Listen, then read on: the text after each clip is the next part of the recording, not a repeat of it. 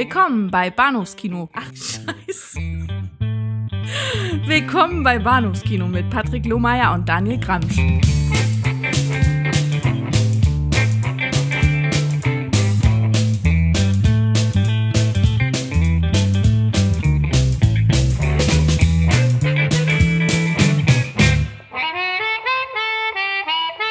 Hallo und herzlich willkommen zu Podcast Episode 216 des Bahnhofskino Podcast. mein Name ist Patrick.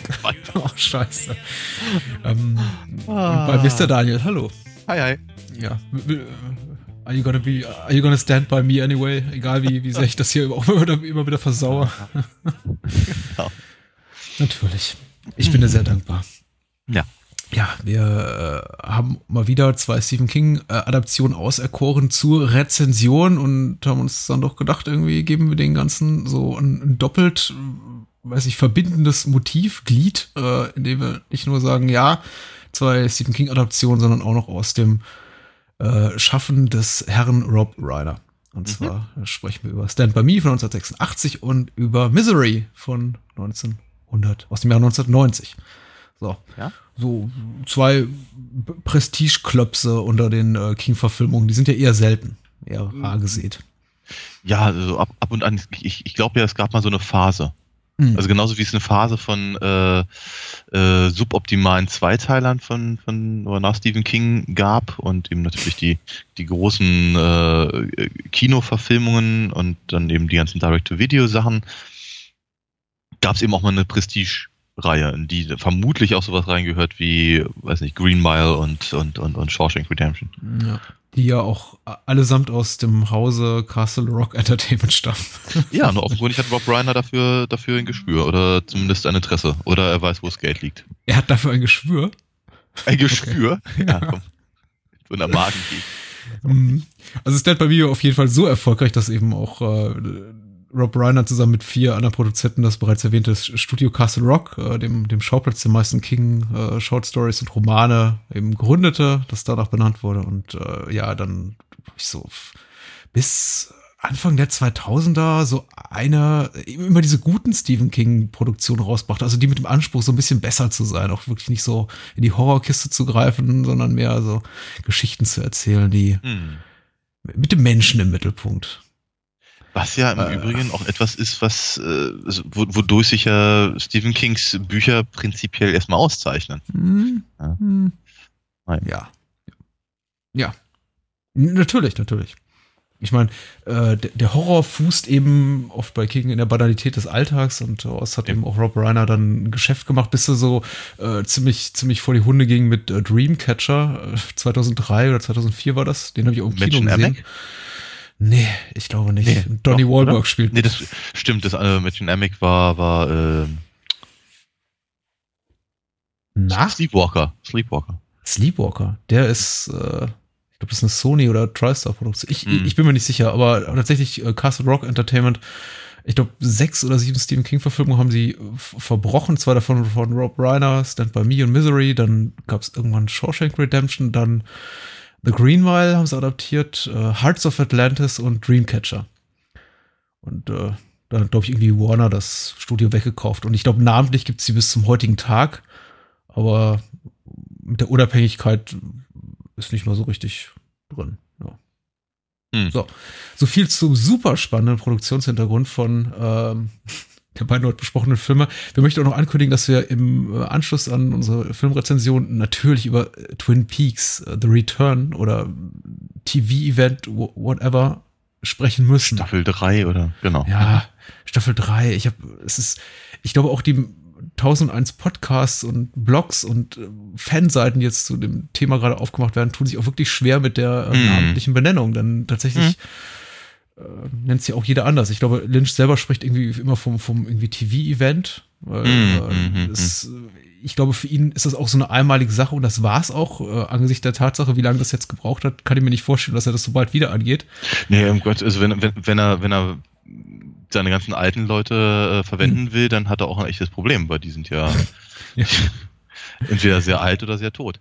Aber man hört eben auch viele Fans von Staffel 3 reden, was mhm. ja auch irgendwie impliziert, dass da vielleicht nur eine Staffel 4 oder 5 kommt. Ich, ähm, na, Dingenskirchen, Karl McLachlan hat ja, hat ja auch schon was in der Richtung ja. mal kurz in den Raum gestellt. Ich habe da aktuell meine Zweifel. Aber wer weiß, was so die nächsten Monate bringen werden. Ähm, und äh, ja, einen kleinen Einblick in, in die äh, ersten beiden Folgen der dritten Staffel, nennen wir es mal so, geben wir am Ende des Podcasts. So, Stand by Me. Mhm.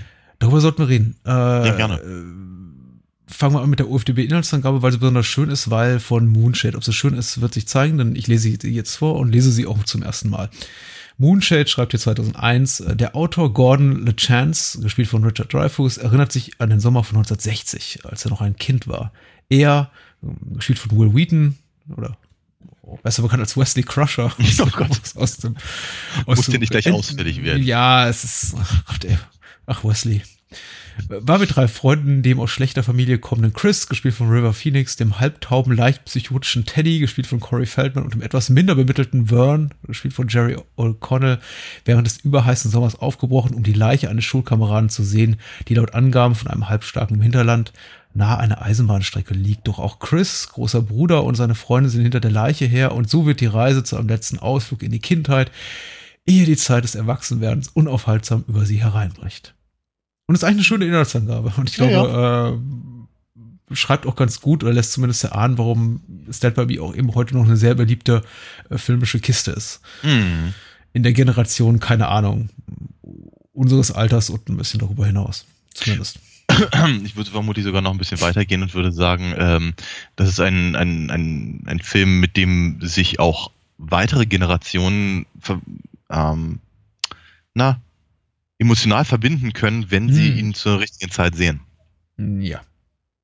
Weil ich glaube schon, dass das eigentlich, das ist eigentlich ziemlich egal, ob das in den 50ern spielt oder in den 60ern oder in den 80ern oder, oder eben heute, ehrlicherweise, hm. weil eben die, weil die, die Thematiken, die halt verhandelt werden in dem Film, relativ zeitlos sind.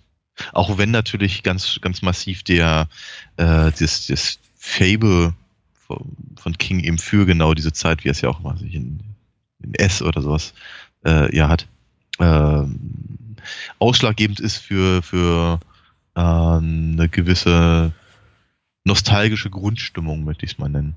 Mhm. mhm. Ja, ähm, der Film erinnert mich auf jeden Fall an die Zeiten, an denen ich wirklich, in denen ich wirklich noch King auch gerne gelesen habe, also die, die meisten seiner, seiner filmischen Adaptionen auch gerne gesehen habe. Es ist tatsächlich äh, zu, zumindest auf der Ebene des Teil seines Schaffens, der eben nicht so die, den Horroraspekt stark in den Vordergrund stellt, sondern eben einfach so Pointen erzählt aus der Kindheit oder kleine Stories, Coming-of-Age-Stories. Ich meine, davon mhm. gibt es ja einige, das ist ja irgendwie nicht die einzige, aber ich glaube irgendwie wahrscheinlich die bekannteste, äh, schon so das äh, quint quintessentieller äh, King irgendwie in seiner aller, allerbesten Form. Und ich habe hm. die Short Story auch irgendwann mal gelesen, die ist irgendwie tatsächlich auch sehr hübsch. Aber ich muss auch, äh, vielleicht können wir da auch später noch kurz zu sprechen kommen, sagen, ich mag die Verfilmung fast lieber trotz all ihrer Schwächen. Und das liegt vielleicht nicht zuletzt daran, dass ich sie zuerst gesehen habe, bevor ich dann irgendwann auch die Short Stories, ja eher eine no Novelle äh, gelesen hatte und sie eben zu diesem Zeitpunkt so Ende der 80er schon so verinnerlicht hatte, dass sie eigentlich einfach so, so zum Teil meiner meiner filmischen DNS mittlerweile gehört. Weil äh, tausendmal gesehen und kann ich ja mittlerweile mitreden. Hm. Wie geht's dir da? Ähm, ich habe die Novelle nicht gelesen. Ähm, habe da also ehrlicherweise zumindest an der Stelle nicht viel dazu beizutragen. Ähm, ich habe den Film nicht im Kino gesehen damals, obwohl ich glaube ich gekonnt hätte. Also ich weiß, dass etliche meiner, meiner äh, Klassenkameraden damals in den, in den Film gerannt sind und den ganz, ganz toll mhm. fanden. Mhm. Ich glaube, ich durfte nicht. Oder, oder ich weiß es nicht, keine Ahnung. Jedenfalls, also aus irgendeinem Grund habe ich ihn halt nicht im Kino gesehen. Äh, habe ihn aber relativ schnell gesehen, sobald er dann auch mal in der Videothek erhältlich war und war damals sehr davon angetan. Und zu der Zeit muss ich auch etwa in dem Alter gewesen sein, wie halt Gordy und Chris und Vern und mhm. äh, Teddy. Wie Teddy, ganz ja. Co Cory wollte ich gerade sagen. ähm, ähm, Cory ist auch so ein 80er-Name, oder? Ja, ja. Feldman und Hart und äh, äh wie, wie, wie ist der andere noch gleich? Corey Haim. Hm. Haim, genau, das mhm. gab es ja auch noch. Ähm, ja, wie gesagt, also ähm, äh, mich, mich hatte der Film halt sehr, sehr begeistert damals, ähm, weil ich eben schon das Gefühl hatte, dass einfach so, dass da einfach ganz, ganz viele Sachen drin sind, die, ähm, die mich halt auch damals eben in diesem Alter angesprochen haben. Die Art und Weise, wie, wie die Figuren miteinander reden, zum Beispiel. heute empfinde ich das als teilweise etwas aufgesetzt. Ja. Ähm, damals fand ich das im höchsten Maße relevant und, und, und, und, und sehr, sehr gut beobachtet quasi. ähm, äh, die, ich glaube, dieser ganze, dieser ganze Abenteueraspekt der Geschichte,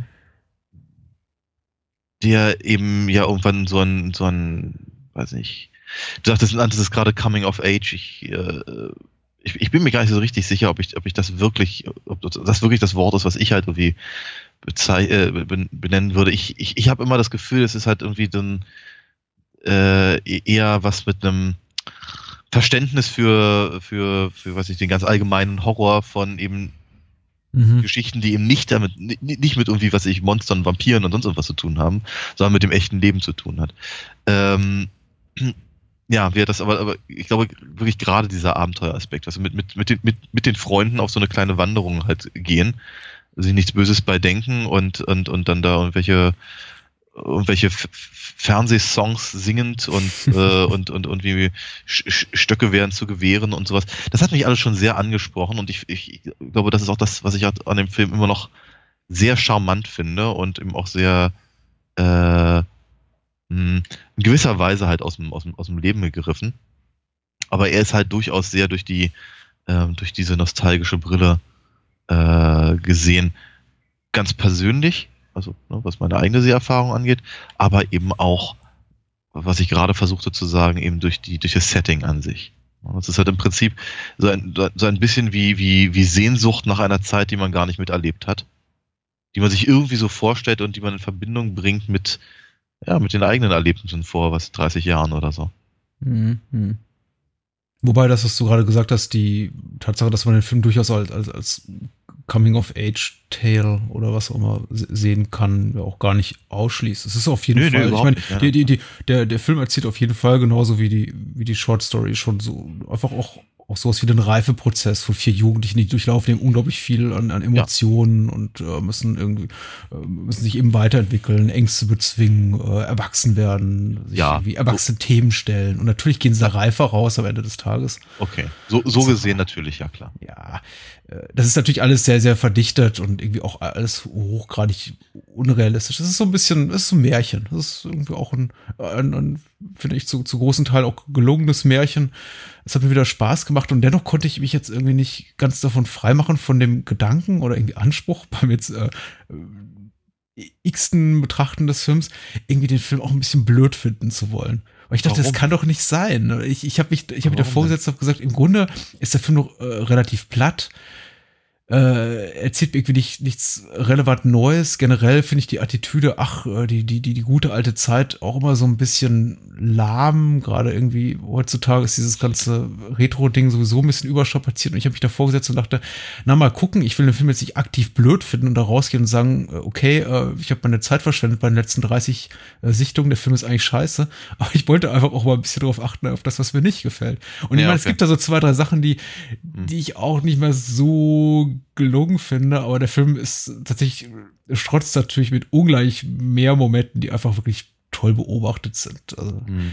Auch wenn er nicht immer toll geschrieben ist. Ich meine, zum Beispiel der, der Voice-Over von Richard Dreyfuss stört mich immer in dem Moment, in dem er einfach nur uns quasi das erzählt, was äh, da sich da auf der Leinwand abspielt und äh, wenn, ich finde auch immer diese erwachsene Sicht ein bisschen, ein bisschen störend wirkt, wenn wir eigentlich den, den Jungen zusehen wollen, den, den vier mhm. jungen äh, Jugendlichen bei ihren Abenteuern und dann halt äh, Dreyfus mit seiner reflektierten äh, Art da irgendwie drüber spricht und sagt, ja, ja, so war das damals. Und ich mir denke, ja, ist ja gut. Ähm, ich habe es verstanden. Und ich habe auch mhm. verstanden, dass das äh, Wesley Crusher äh, Minderwertigkeitskomplex nicht, aber zumindest so entsprechende Gefühle hat aufgrund der Tatsache, dass irgendwie sehr, sein, älterer Bruder, der von John Cusack gespielt wird, als quasi der bessere Bruder, der, der tote bessere Bruder angesehen mhm. wird und äh, er ihm äh, nicht wirklich nacheifern kann, weil er eben nicht so cool ist und irgendwie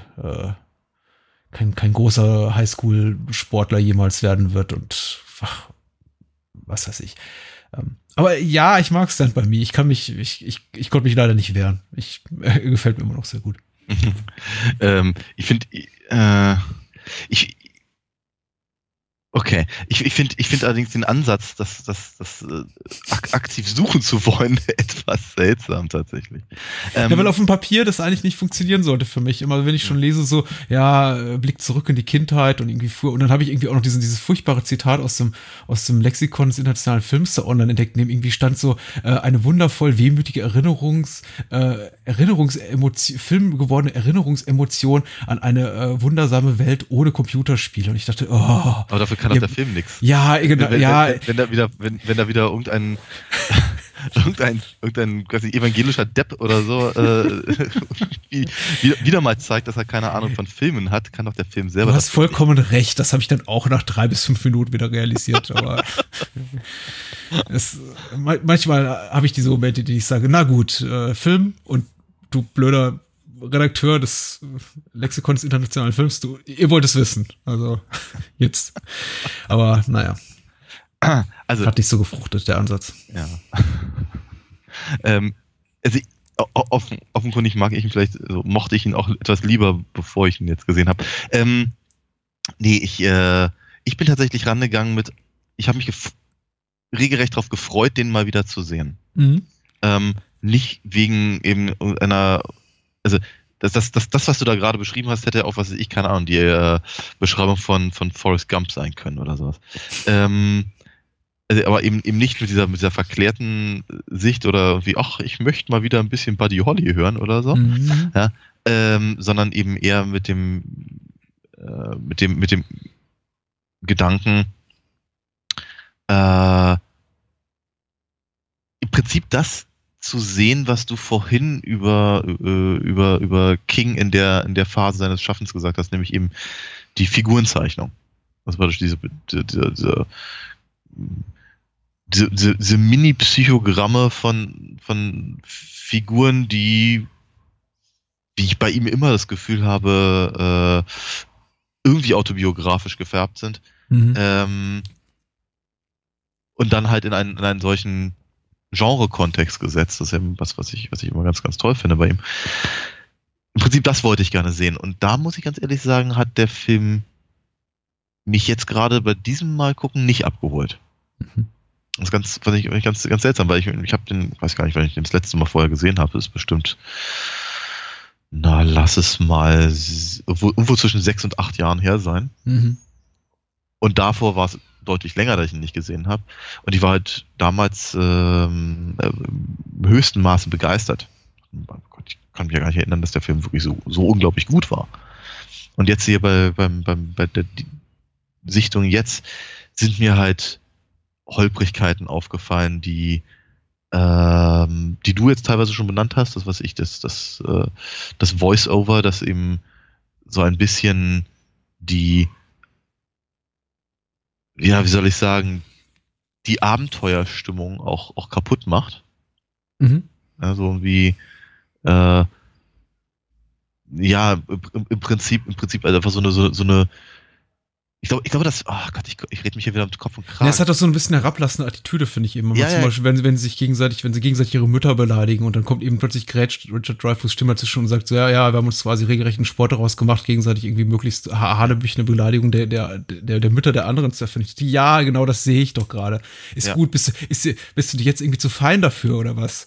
Alter. Richard Dreyfuss. ja, so, so, so, so in etwa.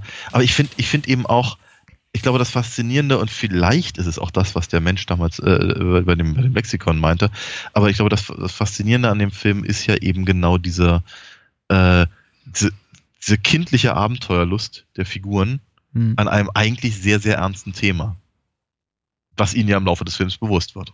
Hm. Ähm, und ich finde halt gerade diese, diese diese abgeklärte, nüchterne äh, Umschreibung, was, dann, was denn dabei rausgekommen ist oder wie, wie eben die Sicht von heute darauf ist, nimmt mich halt raus aus genau dieser Stimmung. Also vor, vor, vorher bin ich in einem, in, einem, in, einem, in einem Film, der rein theoretisch auch, was ich, keine Ahnung, fünf Freunde oder sowas sein könnte und Timmy der Hund. Ähm, mit eben einer etwas anders gelagenen, einem etwas anders gelagerten äh, Hintergrund. Und dann kommt er halt da rein und äh, der, der, die, die, die, die altersweise Stimme da halt schwierig. Ähm, teilweise finde ich, also ich, ich, ich finde alle vier Schauspieler ähm, also liefern unglaubliche Leistungen ab für, ja. für ihr Alter und für die Zeit. An manchen Stellen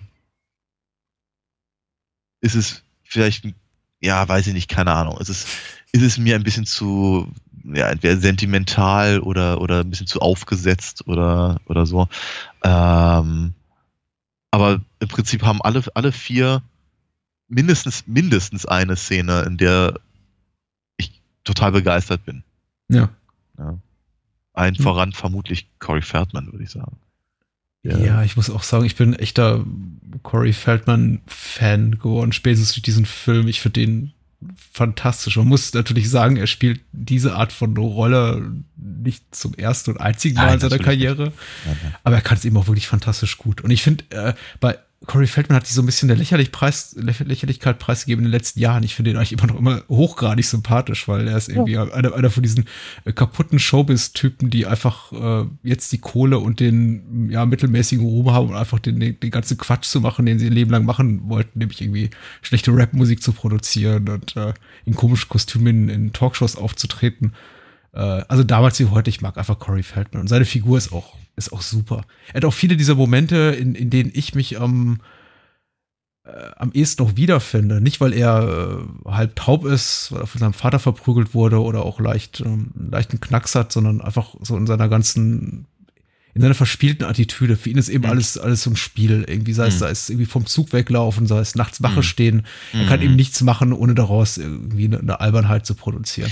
Ja, aber gleichzeitig natürlich auch durchaus mit so einer, mit, mit, mit, mit, im Verum, einem sehr, sehr ernsten Hintergrund. Ja, eben ja. Offen, offenkundig eine, sein, seine, also die, Figur, die Methode seiner Figur ist, um eben mit äh, ja wirklich schlimm, schlimmen Dingen in seinem, in seinem Leben halt umzugehen. Absolut. Deswegen, hm. deswegen ist eben dieses gute alte Zeit-Ding zum Beispiel überhaupt nicht, also, also gar nicht irgendwie ähm, greifbar.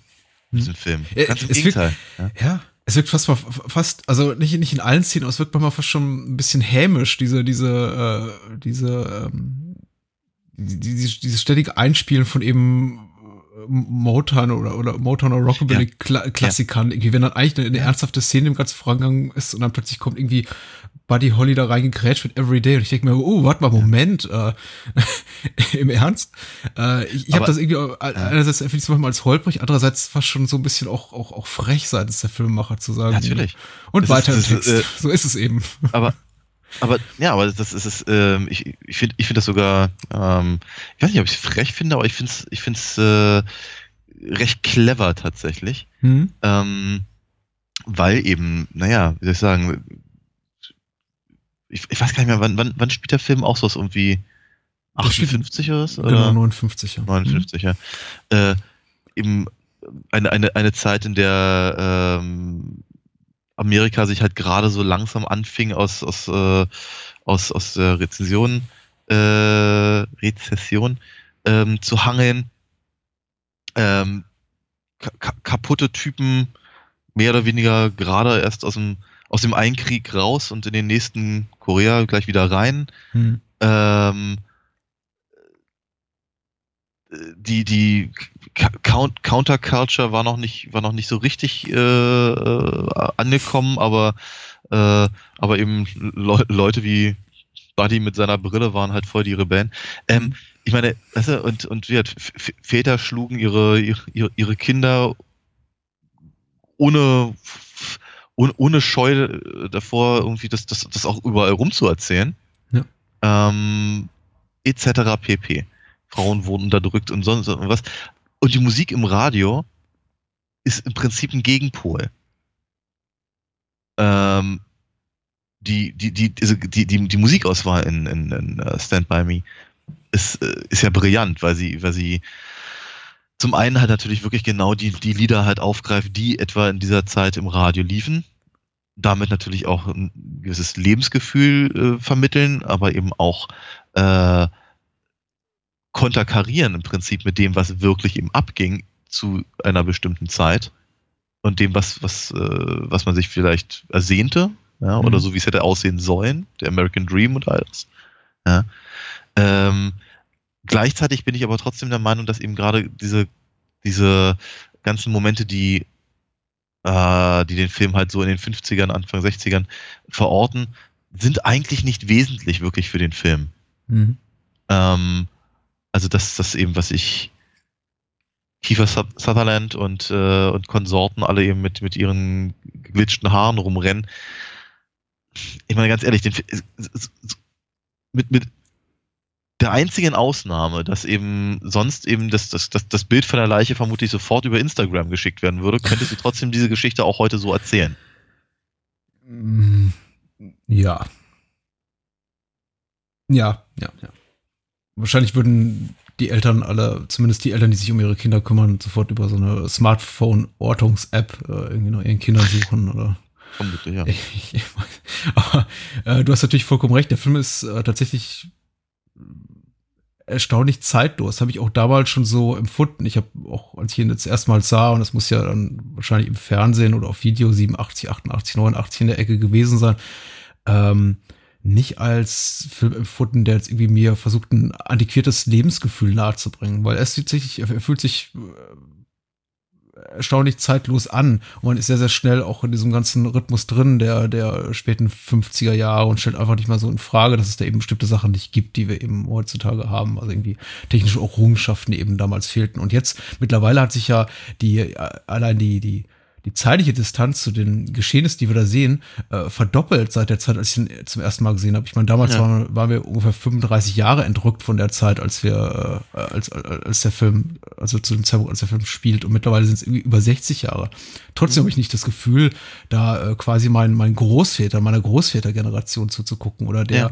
Generation, die mal mein Kind jetzt als Großvatergeneration bezeichnen würde. Und ich glaube, ihm wird es auch äh, genauso gehen wie mir, eben weil, ja, weil du wie du es auch schon gerade umschrieben hast, so einfach es nicht so sehr geht darum, jetzt irgendwie ein Zeitkolorit abzubilden. Der Film ist erstaunlich unpolitisch, äh, erstaunlich, ja, wenig nostalgisch. Ich meine, außer, außerhalb von seiner Musikauswahl. Es wird niemals darauf herumgeritten, dass irgendwie Autos noch irgendwie 30, 30 Liter Diesel, Benzin fraßen zu der Zeit und äh, mhm. klar haben die alle nach hinten gegelte Haare und die Musikauswahl ist entsprechend. Aber es ist nicht so diese, diese, diese, diese aufdringliche, äh, dieses aufdringliche Retro-Flair, was wir heutzutage oft sehen, wenn wir dann eben Serien oder Filme sehen, die jetzt in den 80er Jahren spielen, ja. wo irgendwie jeder ähm, alle drei Minuten auf den Walkman drückt und in den Rider beißt und äh, keine Ahnung, was man sonst noch so ein 80er machte, ein VW Käfer fuhr und schlag mich ja. tot. Also, ja. ich meine, das, Einz das Einzige, was natürlich auffällt, ist, ähm, dass eben zu der Zeit, als, als der Film in die Kinos kam, ein allgemeines Interesse an den 50ern halt äh, ja. aufkam. Also, was ist ich? Zurück in die Zukunft und ähm, was ich, Peggy Sue Got Married und mhm. Dirty Dancing und äh, ach, keine Ahnung, ja. Wie, ja. Laut, laut, lauter Filme, die halt in, in den 50ern spielten. Und ähm, ich, fra ich frage mich immer so ein kleines bisschen, ob, ob irgendwie, weiß nicht, das, das äh, ob das einfach daran, daran lag, dass eben Leute, die in dieser Zeit groß geworden sind, im, in den 80ern in einem Alter waren, in dem sie äh, indem sie eben selber sich künstlerisch mit ihrer, mit ihrer Jugend auseinandersetzen konnten mhm. oder einfach die Kohle hatten dafür.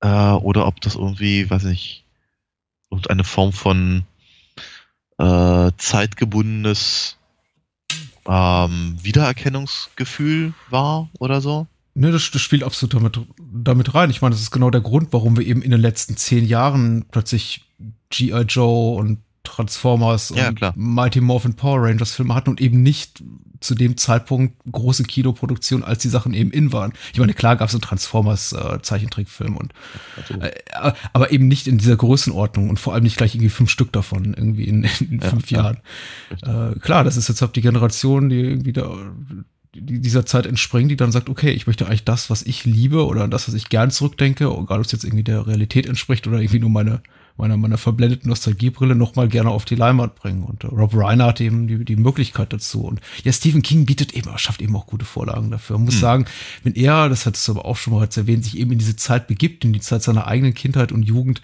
dann funktioniert das in der Regel sehr, sehr gut. Du hattest mir letztens erzählt, du bist, du liest auch gerade noch mal S. Ja, bin gerade Ähm, dabei, ja. Was ja auch ein fantastisches Buch ist, äh, zu, in, in dem man sich auch in dieser Zeit, der, äh, ich glaube, das spielt ja auch Mitte der 50er, 56 oder sowas, kann das sein? Ähm, 57, 58, ja. ja, eben auch, auch ganz schnell verliert. Man vergisst ganz schnell, dass man sich eben dann auch in, in, in dieser Zeit befindet und vermisst auch die Dinge auch nicht diese technischen Errungenschaften, die immer mittlerweile, Ja. weiß nicht, Handlungen in Filmen wie in, in Büchern auch mit, mit antreiben, weil man sie einfach nicht mehr wegdecken kann. Also man, man kann sich da sehr leicht drin verlieren.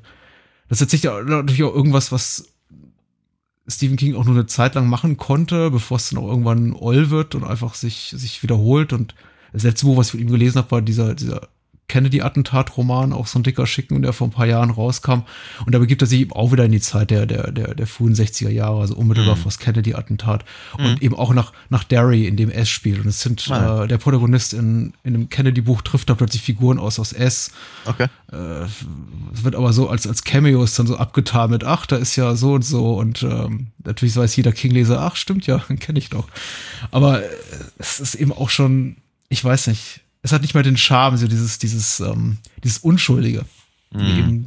in, in der Zeit, als er wirklich, glaube ich, noch in der Lage war, wirklich gute Potboiler zu schreiben, wie, wie S und wie, wie The Body oder wie auch immer diese Kurzgeschichte heißt. Und also mittlerweile wirkt es eher wie so eine Pflichtübung. Von wegen, ich musste auch irgendwie mein, mein, mein Fandom begeistern und ich glaube auch nicht, dass er noch so wahnsinnig viel über die Zeit zu sagen hat, weil er so ein bisschen dieser Zeit auch entrückt ist. Aber ich, ich verliere mich gerade so ein bisschen, Kopf um Hölzchen auf Stöckchen. Ich wollte eigentlich nur, nur kurz darauf mal wenigstens einmal noch kurz die, die Short Story zu erwähnen, weil Ja. es gibt eben einen gravierenden Unterschied und da, da, dafür wollte ich eben auch den Film loben, beziehungsweise das Drehbuch, weil ich glaube, der es wirklich besser macht. Der Film, äh, die, die, die, die, die Novelle ist wesentlich nihilistischer in ihrer Attitüde. Die ganze Jetztzeit nimmt eine wesentlich größere äh, äh, Rolle ein und spielt auch ähm, der ganze Schlussteil des, äh, der Geschichte, also die letzten paar Seiten oder sogar mehr, ist auch schon ein paar Jahre, dass ich es gelesen habe, spielt eben auch in der Jetztzeit und da wird eben nochmal rekapituliert, was aus den ganzen Figuren geworden ist. Und die sterben alle. Die sterben alle bis auf äh, Gordy. Ja.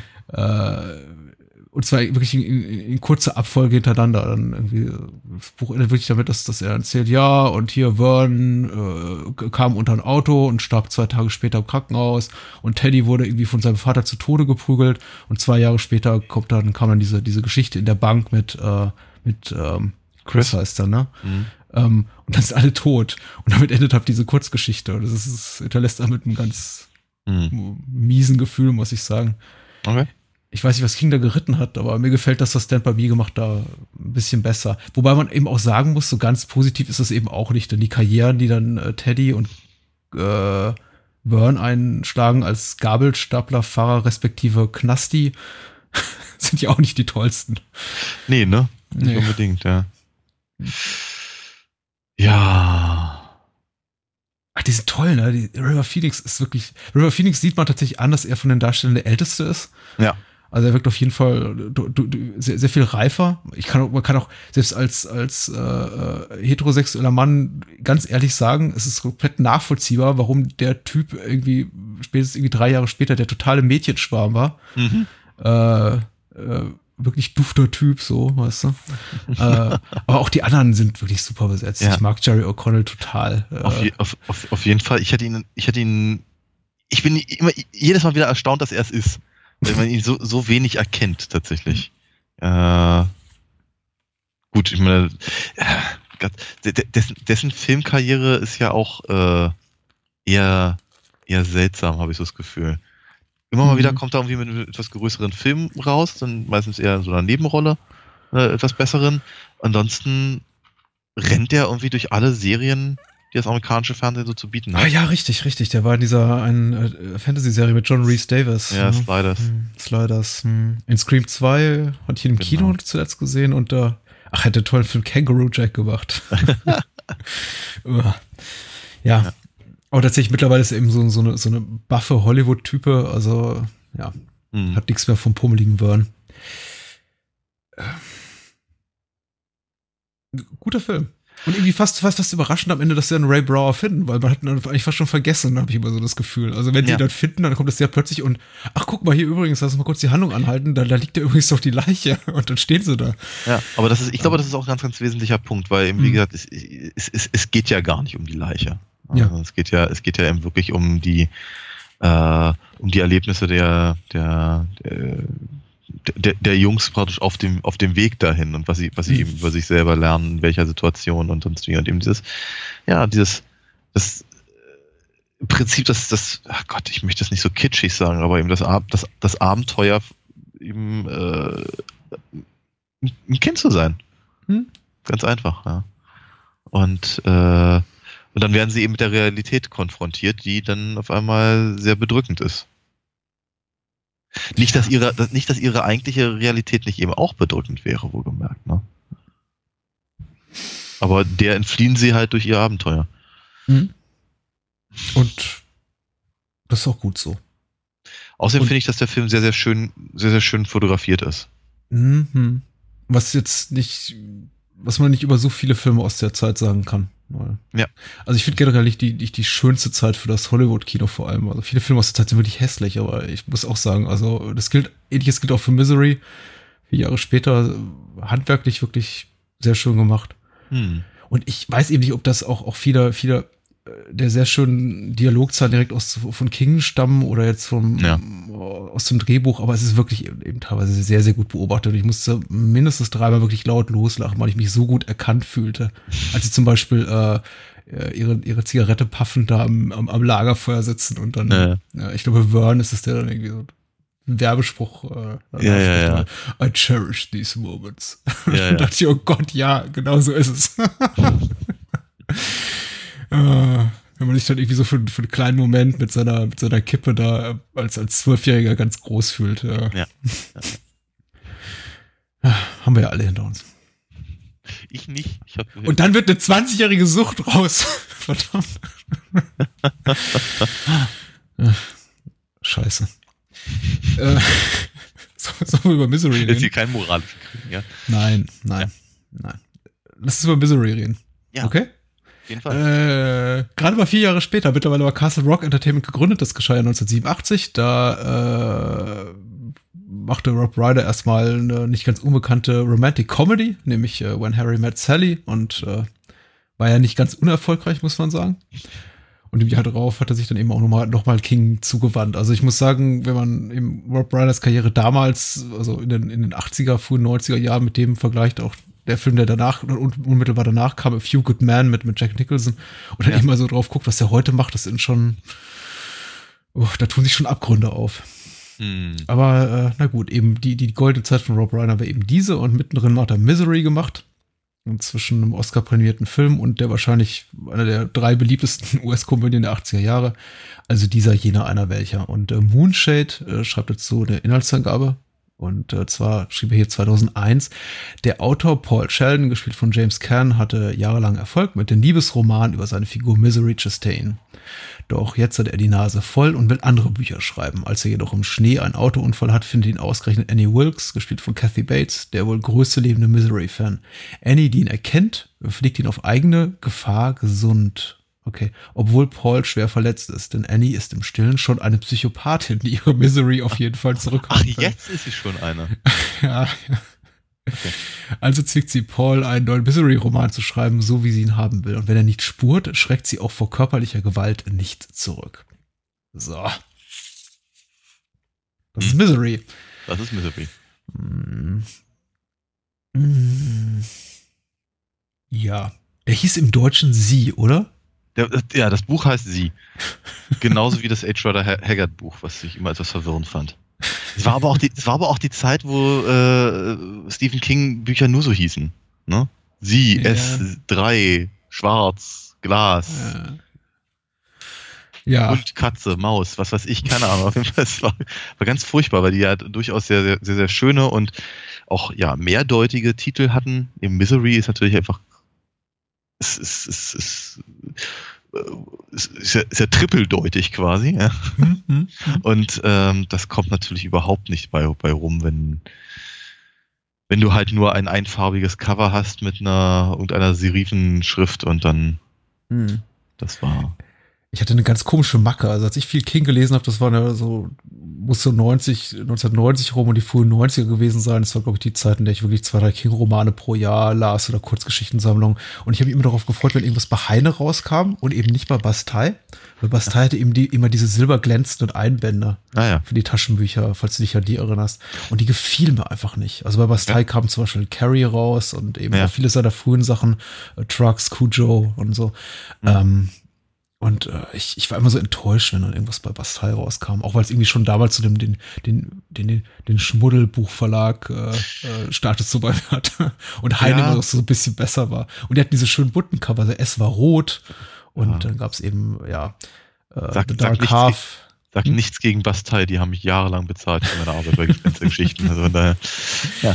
Ich bin auch heute sehr entspannt äh, Bastei gegenüber, aber irgendwie damals, ich weiß nicht, also ich, ich mir gefiel einfach diese Silber, silberglänzende Cover nicht. Ich fand es auch immer so ein bisschen, ach, ich weiß nicht, es sprach mich einfach nicht an. Aber man ist eben komisch als, als Heranwachsender, da achtet Ja, natürlich, klar. Ja, klar. Hm. Na gut, Misery. Interessiert auch ja. keine Sau, was ich hier zu sagen habe darüber. Also äh, Misery ist auf jeden Fall schon so, ich finde noch viel mehr als als äh, als Stand by Me auch so eine Produktion, die auch schon so auf dem Papier so richtig nach nach Prestige äh, ja. Romanadaption stinkt. Da hast du nicht eben eben auch Rob Reiner jetzt mit seinem eigenen Produktionsstudio nach nach Kings äh, Castle Rock hier benannt. Du hast wirklich relativ grandiose Besetzung, nicht unbedingt große Stars, aber eben wirklich äh, hervorragende Charakterdarsteller, nicht nur James Caan und Kathy Bates, sondern eben Lauren Bacall, Francis Sternhagen spielt den Deputy Sheriff, ähm, äh, Richard Farnsworth, der irgendwie hier seinen großen Auftritt ein paar Jahre später bekam, viele Jahre später in uh, The Straight Story von uh, David Lynch. Ja. Äh, den, den, Sheriff, auf jeden Fall sehr, sehr gut besetzt und das Drehbuch hat kein geringerer geschrieben als William Goldman, der hm. für wen hat, was hat der Oscar, den Oscar gewonnen? Für All the President's Man? Auf jeden Fall ein hochdekorierter äh, äh, Romanautor, äh, Drehbuchautor, hat auch einen Oscar gewonnen für Butch, äh, Butch Cassidy and the Sundance Kid. Ist das richtig? Kann sein. Ich weiß nicht. Der Paul Newman Robert Redford Film. Nee, der Robert Redford. Ich habe es auch ja, nicht vor mir, deswegen, deswegen stammle ich herum. Aber äh, okay. auf jeden Fall äh, mindestens zu der Zeit schon zweifach Oscar prämiert. Also mh, guter Mann. Und ja. äh, entsprechend gut sieht dieser Film auch aus. Und entsprechend populär ist er auch, möchte ich meinen. Was Wie gefällt dir der Film? Ähm, ich, ich, ich, ich, mag ihn sehr gerne. Ich finde ihn, es ist sehr bedrückend und er ist sehr, äh, äh, also ich, ich glaube, es ist halt vor allem halt Kathy Bates ähm, ähm, Verdienst, mhm. dass man sich einfach auch so sehr an den Film erinnert. Ich meine, James Caan ist großartig, aber äh, also der Film hatte Kathy Bates einfach so dermaßen ins, ins, ins popkulturelle Bewusstsein katapultiert, ja, dass ich immer das Gefühl habe, dass sie heute eigentlich noch dagegen ankämpft in irgendeiner Form. Ja, absolut. Ähm, und äh, das, das, das, das, macht sie eben einfach so großartig. Und die, äh, ich meine, die Geschichte ist ja relativ klein eigentlich, ne? Also zumindest die im Film. Und ähm, aber sie ist super klaustrophobisch, super, super spannend und, und, und sehr unangenehm und fühlt, sich halt irgendwie die ganze Zeit mit, ähm, wie hat Paul Scherden, ähm, so gefangen halt einfach. Also, mir, mir, ging das ein, zwei Mal so und kurz, kurz vorm, äh, kurz bevor sie ihm die, äh, die Beine kaputt haut, denk, da dachte ich, ich, also im Gegensatz zu Sheridan habe ich als Zuschauer die Möglichkeit, wahlweise wegzugucken oder auszuschalten. Und irgendwie tue ich es trotzdem nicht, ja. Mhm. Und das ist schon, das ist, äh, ist schon eine, eine echte Leistung. Ähm, ich, ich würde auch gerne nochmal auf den Roman zu sprechen kommen, aber das vielleicht auch ein bisschen gerne. später, so wie wir es bei, bei, bei Stan Barton gemacht haben. Okay. Ähm, ich habe Misery tatsächlich relativ zeitnah, also zeitnah, wie ich ihn eben damals sehen konnte, auch gesehen. Das, ich habe im Kino äh, gesehen, ja. Äh, wow. Da, ja. da ja. Glaube ich, eine Woche oder zwei nach äh, Schweigender Lämmer. Äh, du, du, bist im, ja, du, bist, du bist immer so knapp dran mit allem. Das ist gerade so gerade 16 geworden, dann gehst du natürlich in die ab 16 Filme, aber. Ja, ja, ja. Äh, Haben wir damals eben, wichtig ja, ich war eben noch drei, vier Jahre jünger und habe deswegen auch warten müssen, bis er dann im Fernsehen lief. Äh, Ähnliches habe ich ja bereits zur Schweigende Lämmer erzählt. Übrigens, ich meine, diese, diese, diese äh, Kathy Bates versucht sich von, von, von Annie Wilkes zu befreien, ist ja durchaus auch anwendbar auf, auf Anthony Hopkins und Hannibal Lecter. Das war ja durchaus ja, be, be, beide Schauspieler, die im Grunde ihre Figur so grandios gut spielten oder eindringlich, dass sie tatsächlich, und ich meine, ich erinnere mich sehr bewusst an die Zeit, jahrelang damit kämpften, auch äh, irgendwie das, das einfach loszuwerden. Ich weiß noch, wie äh, Anthony Hopkins zum Beispiel zwei drei Jahre später machte irgendwie Welcome to Belleville, diesen hm. ähm, ja ja ja ich weiß mit diese Adaption der eben den, den ja mit Ferris Kellogg's ja, ja, Kellogg's Kellogg's Gründer äh, ja. Mr. Kellogg da, da spielt und tatsächlich der der berühmte Frühstücksflockenkonzern da versuchte gerichtlich gegen vorzugehen, dass Hannibal Lecter jetzt äh, ihren Konzernchef und, und Gründer spielt. Und ja, Kathy Bates mit der war es eben ähnlich. Ich finde sie auch grandios toll. James Caan ebenso, er, er in einem Sinne die vielleicht undankbare Rolle, weil er hat natürlich die, die, die stillere Rolle. Er ist gezwungen, quasi mal einfach so zum Nichtstun und irgendwie seine, seine ja. Kontenance zu bewahren. Er ist gefesselt an diesen ja. Rollstuhl oder ans Bett. Er kann ja. nicht so exaltiert was, agieren, aber. Hm? Was, was aber natürlich auch ganz, ganz spannend ist, gerade für James Caan, hm. der, der sonst in seinen Rollen einfach nicht stillsitzen kann. Ja, ja, ja. Klar, der James Caan, den wir aus, aus Godfather oder Rollerball kennen, der, genau, der bewegt sich eigentlich äh, dauerhaft. Das ist der totale, der totale Körperklaus. Also, äh, Nee, Körperklaus nennt man, glaube ich, Leute, die sich nicht bewegen können. Also nee, genau. Nee. Körpermensch, ja. ja. Er kann es eben sehr, sehr gut. Er ist ein sehr. Hibbelig, er ist ein Zappelphilipp, so. Ja, es ist äh, auch eine beeindruckende physische Erscheinung auf jeden Fall. Ich meine nicht umsonst als immer so der, der, der, der, der starke Arm in der Corleone-Filme, Corleone-Familie Familie besetzt, also im ersten Teil, ja. Ich möchte hier nicht spoilern, mhm. egal. Äh, aber, ja, das ist eben die Art von Rollen, die, man, die er kennt und plötzlich hockt er da im Rollstuhl. Und äh, ich finde, das tut ihm gut. Ich finde es so ein bisschen schade ja. rückblickend, dass es nicht vielleicht für die Karriere-Renaissance für Kern gesorgt hat, die ich ihm da gewünscht hätte, weil ich finde, er ist wirklich ein guter Schauspieler, den ich sehr, sehr mag. Aber zumindest Kathy Bates hat der Film sehr, sehr viel mhm. Gutes, äh, Gutes gebracht. Ja. Und hat dann einen Oscar, Oscar-Auszeichnung, glaube ich sogar. Ich glaube auch, ja. Mir ist so, als ob. Und ja, also du, du, durchaus zu Recht. Mhm.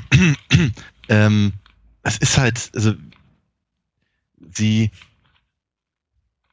ich, ich, ich weiß nicht, wie, wie, wie alt Kathy Bates damals war. Ich meine, ich habe das Gefühl, die sieht heute noch genauso aus wie damals. äh, fast 30 Jahre später. Sie war Anfang 40. Echt, ja? Mhm. Okay. Ähm, aber es ist eben, wie soll ich sagen, sie, sie, sie, ist, sie ist halt ein, ein, ein total ungewöhnliches Hollywood-Gesicht. Mhm. Ne, weil sie, weil sie, naja, die, die körperliche Fülle hat, die man eben normalerweise nicht unbedingt von einer, einer Schauspielerin in, in Hollywood erwartet. Äh, gleichzeitig ist sie, wie soll ich sagen, sie, sie kann total total nett wirken, auch in diesem Film. Sie ist irgendwie so, so liebenswürdig, ist vielleicht das richtige Wort. Und äh, sie ist auch nicht völlig unansehnlich, ja. Also bestimmt keine hübsche Frau, aber zumindest hat sie eigentlich ein ganz nettes Gesicht. Und dann wird sie halt so wieder, so wieder da äh, zu, zu, zurecht ge, ge, geschminkt. ähm, aber dann eben genau aus dieser, aus dieser, aus dieser lieblichen Rolle in so ein, in dieses creepy, so, so, eine, so, so eine, so eine ja, einfach gruselige Phase überzugehen, die dann irgendwann völlig psychotisch wird. Das ist schon, das ist schon äh, erstaunlich. Dann dazu eben auch natürlich so eine, so eine gewisse Chutzpe, sich eben auch so, ja, wie soll ich sagen, so, so, so bloßzustellen, habe ich so das Gefühl. Mhm. Also gerade, gerade was die, äh, ich kann auch, wenn sie da mit dem, mit dem, mit dem, mit dem Schwein da rummacht und so. ähm, und, und äh, es ist, es ist ja auch durchaus eine sehr physische Rolle, ne? abgesehen davon, dass sie vermutlich dafür einen, eine Stunt-Person äh, genommen haben, aber trotzdem, ich meine, das ist, ähm, es ist, es ist schon eine gewisse Leistung, ja, die, entsprechend, die entsprechend auch honoriert werden darf, finde ich. Ja. Äh, es, ja, ich glaube, der Erfolg des Films oder die Popularität noch heute hängt nicht wirklich auch zu, zuletzt von ihr ab. Aber es ist eben auch einfach, ich finde, irgendwie handwerklich auf jeder Ebene gut gemachter Film. Erstmal sowieso, er spielt im Schnee, da damit hat er gleich bei mir schon mal einen Stein im Brett. Das finde ich irgendwie sehr positiv. Ich mag natürlich auch dieses, dieses Märchenhafte, etwas, was Misery zumindest am, am Anfang auch hat, was eben Stand By Me noch viel mehr hat. Auch dieses, dieses, äh, ja, Schriftsteller-Idyll, in die, dass sich da äh, James Cameron als Paul Sheldon begibt, mm. in dieser einsamen Berghütte in, in, ja. in, Colorado. Das ist natürlich irgendwie alles so mit dieser Zigarette, die er sich dafür bereitgelegt hat, mm. immer für die Momente, in denen er ein neues äh, ein Skript für, für, für einen Roman abschließt. Das ja. ist natürlich irgendwie alles sehr schön, was mir gut gefällt, so selber als, als jemand, der zumindest zu, zu, in Teilen seines Lebens auch kreativ tätig ist. So stelle ich mir das eben immer vor. Und ja, hätte ich die Kohle und die Muße und würde mich jemand dafür bezahlen, dass ich Vollzeit nichts anderes mache, würde ich wahrscheinlich auch da sitzen. Irgendwie in einer, in einer ja. Berghütte irgendwo, vielleicht in den Alpen und äh, genau das tun. Ja, absolut ähm, richtig. Und das ist, äh, dass sich der Film irgendwie relativ schnell äh, herausbewegt, daraus das äh, stört mich auch gar nicht, weil, weil irgendwie er tut das irgendwie, er tut das schon, schon relativ geschickt und äh, auch platziert dadurch irgendwie so einen sehr, sehr guten, auch, auch heftigen Schock, den man relativ schnell, schnell zu Beginn kommt, wo man merkt so, oh Gott, es funktioniert alles gerade nicht so, da geht irgendwie massiv was schief. Und äh, der Film ist eben auch so ehrlich, was mich jetzt wieder überrascht hat beim Wiedersehen, weil ich mich tatsächlich gar nicht mehr so konkret daran erinnern konnte. Insofern ist der Film sehr ehrlich, dass er eigentlich von Anfang an mit offenen Karten spielt. Da sehe ich ja durchaus eine, eine Parallele zu The Shining, wo eigentlich auch Jack Nicholson ab Minute eins der totale mhm. Psychopath ist. Mhm. Er versucht, glaube ich, gar nicht auch erst Annie Wilkes als äh, unbefleckte, nette nee, Frau äh, zu, zu platzieren. Eigentlich ist sie schon in dem Moment, in dem wir zum ersten Mal, in dem sie zum ersten Mal miteinander reden hören, Sheldon und, und Wilkes und dann die Kamera ja. auch genüsslich langsam über seine komplett kaputten Beine fährt, eigentlich ja, schon klar. Ja. Ach du Scheiße, das ist eine verdammt miese Situation. Ja, ja, ja, auf jeden Fall. Aber, gleich, aber gleichzeitig ähm, arbeitet der Film ja trotzdem im, mit dem, was ich halt gerade versuchte zu erklären, dass mhm. die, dass eben äh, ja. Ja, man will es auch so sehr, ne? Ja, genau, dass das, aber dass, dass, dass Annie halt prinzipiell schon wirken kann wie eine, eine, eine durchaus äh, äh, freundliche und hilfsbereite, liebenswürdige äh, Krankenschwester. Ja. ja. Aber natürlich, das, das, das, das Publikum weiß, da hast du völlig recht, quasi ab, ab dem, dem ersten Moment, dass das eben offenkundig so nicht ist. Aber äh, das ist eben auch, das ist auch eine Qualität des Films tatsächlich, dass er es schafft, dass man sich als Zuschauer unglaublich in diese äh, Paul Sheldon-Rolle reinfindet, in dem Sinne, dass man eben auch, das, was du eben nanntest, irgendwie immer noch so die Hoffnung hat, ja, vielleicht ist sie nicht komplett verdorben und klar, sie ist ja eben auch, sie hat den Beruf, den sie eben ausübt, eben auch mal professionell gemacht und sie ist ja auch tatsächlich jemand, in, in dem so, so, ein, so ein Kern schlummert, äh, der wirklich helfen will, der nicht nur irgendwie vom, vom kompletten Eigennutz und äh, weiß nicht, psychopathischen Störungen getrieben ist, sondern eben wirklich auch was Gutes tun will. Und zumindest die Hoffnung darauf, die mhm. stirbt eben lange, lange, lange Zeit über den Film hinweg nicht. Ja, Gegen erst, Ende dann nicht, meine klar. Richtig, also spätestens wenn er, wenn er das Scrapbook findet, ist äh, auch was dann vorbei. Und das finde ich toll. Das, da, dafür mag ich Misery. Und deswegen ist auch irgendwie äh, dieses, ich habe, ich habe, ich weiß nicht, ob ich, ich habe es nicht so abfällig gemeint, wie es vielleicht irgendwie klingt, wenn ich sage, das ist so eine Prestige King-Verfilmung. Aber ich finde, Misery ist tatsächlich, auch wenn, wenn sie irgendwie so einen Anstrich hat eines, eines, äh, weiß ich schon, sehr geschmackvollen, sehr handwerklich sehr, sehr tipptopp äh, und gespielten und inszenierten Dramas, hat schon, ist schon ziemlich nasty irgendwie. Also der ist schon ziemlich schmierig, wenn das will, der Film. Der begibt sich eben an diese ganzen Untiefen, die sich King auch in seinen Romanen begibt. Egal wie, wie schön die und ausgefeilte Psychogramme sind von den Charakteren. Es kommen ja. eben diese Momente, in denen es einfach puren Horror gibt, ja. in denen eben sich eigentlich einfach Figuren als die totalen Miststücke und Psychopathen entpuppen. Menschen mhm. sind eben nicht einfach nur leicht böse, etwas böse, nee, die sind abgrundtief böse. Ich meine nicht nur die, die nicht nur, dass sie irgendwie Paul Sheldon als Bettfessel und irgendwie auch einige Leichen im Keller hat, inklusive irgendwie zwei Ex-Ehemänner. Nein, die Frau ist, die Frau hat Säuglinge umgebracht. Ja, ja, ja. ja. oh Gott. Also schlimmer wird's nicht. Ja, ja, ja, ja, ja. Absolut richtig, ja. ja. Und dafür, dafür mag ich den Film auch sehr.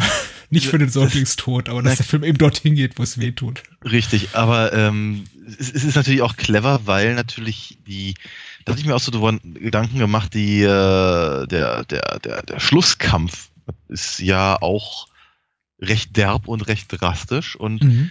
äh, im Prinzip die, das, das, das Wissen, um was für eine abgrundtief böse Person Annie ist, ähm, ermöglicht es eben einfach an der Stelle auch äh, äh, das in gewisser Weise für gerechtfertigt zu halten. Mhm. Also nicht, nicht, das nicht, nicht, nicht nur Pauls Situation, Pauls Leiden und einfach dann, dann versucht hast, der nochmal wieder rauszukommen, der das unter Umständen halt äh, schon, schon genug rechtfertigen würde. Nein, eben die anderen Geschichten äh, lass es dann eben ehrlicherweise wieder, wieder irgendwie okay aussehen, dass er eben äh, der Frau eben einen, den, den, äh, die Schreibmaschine über rüberzieht.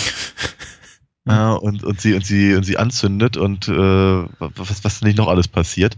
Ganz abgesehen davon, dass sie natürlich vermutlich, selbst wenn er, wenn er gesunde Beine hätte, äh, ihn auch mühelos überrumpeln könnte, so bärenstark wie sie zu sein scheint. Ähm, aber trotzdem, einfach so, so, so, so prinzipiell kommt Frauenprügeln jetzt nicht so gut. Mhm. Ja? Und ähm, durch, durch, durch diese, diese kleinen Kniffe ist es irgendwie ein bisschen eher in Ordnung. Ja, als ich jetzt wieder sah, ich meine, den, den, den den, Körbelzug hatte ich nie voll gezogen oder ist auch, glaube ich, ziemlich weit gegriffen, aber ich fühlte mich irgendwie so ein bisschen an, an, an Peter Jacksons Braindead erinnert und an die, an, an die Pflegerinnenrolle, die eben auch von einer fülligen Dame dargestellt wird, die optisch nicht ganz so weit weg ist von Kathy Bates, der eben auch sehr übel mitgespielt wird. Und das, diese ganze Schreibmaschinen über die Fresse Schlusskampf hat mich sehr daran erinnert, an die, an diese Pflegerinnenrolle in, in, in Braindead. Mhm.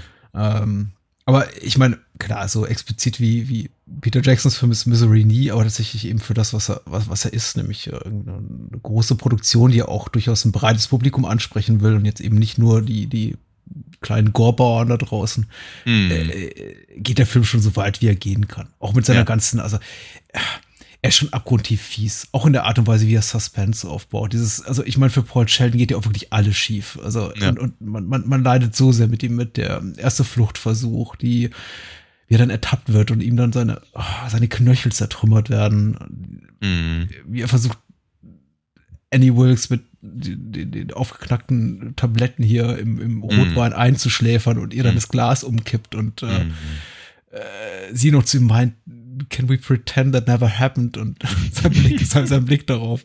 Ja. Das ist so, oh, oh, oh ist ja. das fies. Der Film ist so, ist so abgrundtief böse. Ja, ist gemein, ja. Mhm. Auf jeden Fall. Ich, ich finde ich find ja das Buch tatsächlich noch um einige Klassen fieser. Ja, berichte ähm, mal. Hast, hast du es gelesen? Ich hatte es gelesen, ja. Ah ja, okay. Ähm, also zum einen abgesehen davon, dass, dass, dass ihm nicht nur die Knöchel zertrümmert werden, sondern äh, äh, ihm halt der, der eine Fuß abgesäbelt wird. Sie, sie, sie, sie sägt ihm den Fuß ab, sehr langsam und ausführlich. Ähm, äh, ist natürlich einfach die Beschreibung von, äh, von, von Pauls Leid einfach noch viel, viel, viel, viel drastischer. Ne? Er hat, wird ja systematisch im Prinzip Schmerzmittel abhängig gemacht von, von, mhm. von Annie und äh, sehr schönes literarisches Mittel, was, was, äh, was sich King halt ausgedacht hat, ist eben diese, eine Erinnerung, wenn ich mich recht entsinne, äh, an einen, an irgendeinen Pfahl, an irgendeinem Strand. Und je, je, je höher das Wasser in seiner Erinnerung an diesen Pfahl ist, umso mehr ist er im, im, im, im Drogendschum. Mhm. Ähm, und wenn der, wenn der Fall halt völlig, völlig blank ist, dann, dann hat er halt Schmerzen und braucht halt wieder Tabletten, bis er sich halt irgendwann nach, nach sehr, sehr viel längerer Zeit als im Film irgendwann dazu entschließt, eben äh, im Prinzip die Schmerzen halt zu, zu akzeptieren und eben die, die, die, die Pillen zu sammeln, um, naja, sie ein, einzuschläfern, wie ja. du es ja gerade beschrieben hast. Das zum Beispiel ist eine ganz, ganz tolle Sache. Aber was ich halt wirklich ganz, ganz faszinierend fand, als ich das Buch gelesen habe damals, war eben, dass es eben eine Dichotomie gibt zwischen der Geschichte von Paul Sheridan und der von Misery, also Chastain. Mhm. Ähm, weil im Prinzip das Buch ja, was ich glaube, ich habe kapitelweise immer hin und her springt zwischen der Geschichte vom, vom, vom Autor in der, in der Hütte da und dem Buch, an dem er gerade schreibt. Mhm. Und in das, also, und erstens einer der, einer der vielen Punkte, in denen sich eben auch ablesen, ablesen lässt, dass King eben tatsächlich ein guter Autor ist, ist, wie er eben die einzelnen Abschnitte schreibt und wie er, wie er den Tonfall trifft und wie er eben ziemlich genau, also ich äh, ziemlich genau weiß, wie er, äh, wie er halt so ein, so ein, so ein, so ein Groschenroman, so ein Bahnhofskiosk-Groschenheft im Prinzip mhm. schreiben muss, um einen eben auch äh, bei der Stange zu halten. Und die Dinge, die halt Paul Sheldon passieren, werden dann sukzessive in das in die, in die, die Geschichte, die er schreibt, eingebaut und all das. Also ich hatte zumindest damals das Gefühl, ich konnte mich gar nicht entscheiden, was ich, was ich lieber wissen will, wie es, wie es mit, mit Paul weitergeht oder wie es mit Misery in dem Buch weitergeht, was einen dann natürlich wieder in die Situation bringt, in der sich Annie Wilkes befindet und das ist total clever. Ich fand, ich fand dieses Buch total toll damals. ähm. Und das ist natürlich etwas, was, was eben in dem, in dem, aus dem Film halt rausgelassen wurde. Und es ist vielleicht auch nicht schlecht. Also dann, das, das dann noch reinzubringen und der Film hätte vermutlich nicht nur einfach doppelt so lange Zeit gebraucht, sondern äh, ich, ich glaube, die Eindringlichkeit dessen, was er jetzt in, der, in dieser Form halt zeigt, wäre verwässert worden. Mhm. Ich denke auch, es tut dem, tut dem Film ganz gut. Ich finde auch, dass der Schriftsteller an sich oder zumindest der Beruf des Schriftstellers nicht so in den, in den Vordergrund gerückt wird im, im in der Prominenz wie irgendwie im Roman und auch wie in teilweise ein, einigen anderen Werken von, von King, also vor allem ja. eben in The Dark Half und der, der, der entsprechenden Verfilmung, tut dem Film eben auch äh, ganz gut. Das äh, schützt ihn eigentlich auch vor dem Vorwurf der irgendwie Selbstverliebtheit und äh, weiß nicht, davor irgendwie seine, seine eigentliche Kerngeschichte und die Figuren, auf die es eben eigentlich ankommt und das ist eben, ist eben einfach dieses, dieses Verhältnis zwischen Paul Sheldon und Annie Wilkes aus den Augen zu verlieren äh, ich, ich finde es irgendwie, ich denke auch, dass es irgendwie die, die Kürzungen, die da vorgenommen wurden, ich habe es gar nicht mehr so auf dem Schirm in, in der Präzision, wie du sie hast, aber ich habe auch das Buch jetzt wirklich, das ist über 20 Jahre her, dass ich das gelesen habe. Ich habe ich hab das, hab, ich hab das gelesen, nachdem ich den Film gesehen habe, also ist das entsprechend bei mir auch etwa 25 okay. Jahre her oder länger. Ja, ist sein Gedächtnis aber einfach besser. Meine Frau sagt immer, ich habe eine externe Festplatte für sowas. Ja, ja. Deswegen machen wir vielleicht diesen Podcast auch, äh, weil, weil, weil wir uns an all das Zeug erinnern und dass ich irgendwie, an das sich sonst niemand erinnert. Ich weiß nicht, ob das gut ist. Aber es ist gut, dass es so in den Hintergrund tritt. Und ich finde eben auch, das hat ja äh, im Fall von Misery oder der Adaption von Misery, weil er eben auch King involviert war, ein bisschen äh, äh jetzt, jetzt auch, auch King gar nicht so wehgetan. Manchmal hat es ihm wehgetan, bei The Shining hat es ihm zum Beispiel komplett wehgetan, dass irgendwie mm. er irgendwie sich da als, als Autor zurückgestellt äh, fühlte, weil irgendwie eben auch in, in The Shining es um einen Autor geht und äh, er nicht damit einverstanden war, wie Kubrick und, und auch Nicholson in seiner Darstellung das ganze Ding angegangen sind. Aber äh, Misery, mm. ich glaube, da findet man einen ganz guten, äh, finden find so einen ganz guten Balanceakt schon vor, vor dem Respekt des äh, Berufs des Autors und dieser Figur und dass man die schon ernst nimmt. Andererseits sind eben auch äh, ganz äh, ehrlich und äh, gar nicht selbstverliebt von Kings Seite, also auch von Drehbuchseite und von der Art und Weise, wie James Cannon spielt, ihn spielt, irgendwie nicht als, als, weiß nicht, äh, strahlende Heldenfigur zeigt, zu keiner Minute. Ja. Ähm, er versucht so heldenhafte Dinge zu tun, also nicht zuletzt mit zwei gebrochenen Beinen einen verschlossenen Raum und ein verschlossenes Haus zu verlassen. Aber äh, man hat nicht das Gefühl, dass er jemals in, in, in, an den Punkt kommt, wo er, weiß nicht, sowas wie übermenschliche Kräfte entwickelt und man mm. sich sicher sein kann, dass, er sich für ihn ein gutes Ende nehmen kann. Mm. Ähm, das ist ein gemeiner Film. Es ist auch, ah, auch wie mit Richard Farnsworth, Sheriff, da umgegangen wird, der mm. auch so ein mhm. bisschen die, die Scatman Crothers Rolle da wie eine Shining einnimmt, nämlich insofern, dass er quasi eine extra, eine ganze Nebenhandlung spendiert bekommt, eine gar nicht mehr unprominente Nebenhandlung, dann einfach so abserviert wird. Ja. Unglamourös, das ist schon. Ja. Ja, aber um, umso, umso schmerzhafter ist das, ne? Ich meine, ja. die, die, die, die, äh, die Schusswunde aus der Schrotflinte ist schon an sich nicht wirklich, wirklich äh, schön. Ne? Mhm. Ist, schon, ist schon sehr drastisch. Ähm, aber eben, weil man ihn mag, weil das irgendwie alles ganz drollig ist, weil man halt mitbekommt, wie er mit seiner, mit seiner Frau halt ähm, mhm. äh, umgeht, ähm, die eben auch gleichzeitig Deputy ist und so, ähm, tut's halt einfach gleich noch ein bisschen mehr weh. Ja. ja. Oder eben, also ich kann irgendwie, wie, wie, wie, wie man sich gerade noch irgendwie äh, mit, mit Paul halt darüber freut, dass er eben aus der, aus der Haarklammer eine, ähm, äh, Dietrich ähm, äh, formt und, und denkt, Mensch, der ist ja, der, ist ja, ist ja fast schon MacGyver, ist ja total, total toll. Und dann sie ihm das so, so hämisch halt vorhält, das, das Ding und so. Das ist schon Power. Ich, äh, ich finde, ich finde die Nebenhandlung mit, ähm, mit äh, Farnsworth und äh, Franz Sternhagen als, als da Sheriff-Ehepaar nicht unproblematisch. Ich, ich denke, sie hat auf jeden Fall, sie hat einen Sinn für, für, für den Plot. Sie ist natürlich einfach auch ein, die Spannung förderndes Element, nämlich spätestens in dem Moment, in dem eben einfach auch äh, die Ermittlungsbehörden und inklusive des Sheriffs und seiner Frau eben sagen, quasi Paul Sheldon ist tot, wir verfolgen die Suche nicht weiter. Und ah. man eben sieht, dass also dieser quasi dieser alte Mann auch dann auf sich allein gestellt ist und nur noch so ein leidliches Interesse daran hat, überhaupt die, die Leiche zu finden oder überhaupt vielleicht auch noch den lebenden Autor zu finden. Den hat er wahrscheinlich da eh schon ganz aufgegeben. Das ist natürlich spannungsfördernd, weil man in dem Moment spätestens dann weiß, es ist so nach einer halben Stunde, okay, der äh, auf Paul Sheldon wartet niemand mehr. Der ist dort mhm. quasi auf Gedeih und Verderb dieser Psychopathin ausgeliefert.